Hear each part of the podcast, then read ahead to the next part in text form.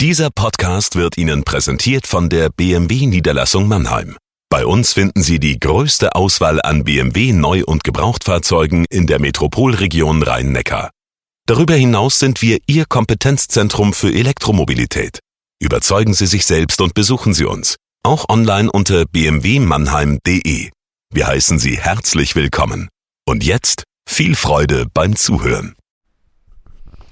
Jagoda Marinic hier mit dem Corona-Tagebuch für den Mannheimer Morgen.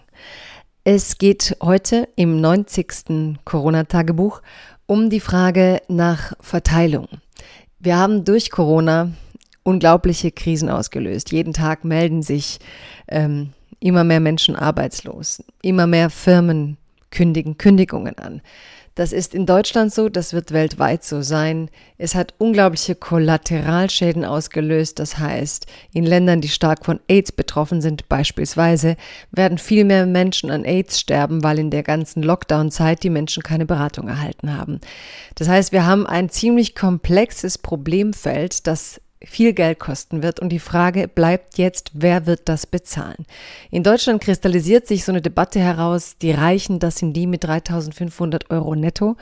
Davon hatte ich es ja neulich schon. Sind diese Reichen wirklich die Leistungsträger, die auf Dauer die großen Kosten, die auf uns zukommen, tragen werden? Oder muss man nicht tatsächlich an die Reichsten ran? Dieser These stimmen inzwischen die Reichsten selbst zu. 83 Millionäre fordern als Millionaires for Humanity eine dauerhaft höhere Besteuerung der reichsten Menschen. Das ist interessant und ist deswegen Thema meines heutigen Tagebuchs. Liebes Corona-Tagebuch, liebe Zuhörerinnen und Zuhörer. Es ist das 90. Tagebuch und ich habe noch immer die Qual der Wahl, was Themen angeht. In Kroatien gibt es jetzt den Slogan Wir tun die Dinge im neuen Normal. Will heißen so, dass wir ab jetzt immer dieses unsichtbare Virus mitdenken. Sei es beim Einkaufen, bei Konzerten, bei allem eben.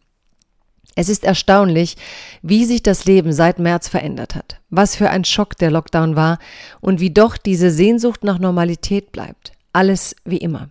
Stück für Stück werden die Nachbeben sichtbar. Kündigungen hier, Kürzungen da.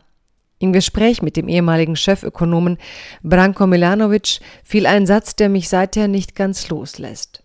Vor Zeiten formierten sich doch The Giving Pledge, Philanthropen von Bill Gates bis Warren Buffett, die Reiche zum Spenden fürs Gemeinwohl animieren wollten. Wo sind die jetzt? fragte Milanovic zwischen Zynismus und Frustration. Während ich das hier schreibe, annulliert das EU-Gericht in Luxemburg die Rekordsteuernachzahlung für Apple in Irland. Nun wird der Europäische Gerichtshof entscheiden müssen, aber auch diese Botschaft macht zynisch. Je mehr wir über das Klein-Klein unserer Zeit debattieren, desto ungestörter vollzieht sich die weitere Spaltung von Arm und Reich. Bitte lesen Sie den großartigen Blog von Branko Milanovic.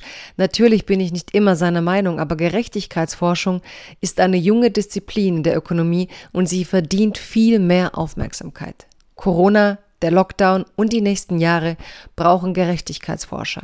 Die Frage nach der Verantwortung der Reichsten, nicht der Reichen, wie sie in Deutschland jüngst bei 3500 netto definiert wurden, sollte zum zentralen Thema der Politik werden.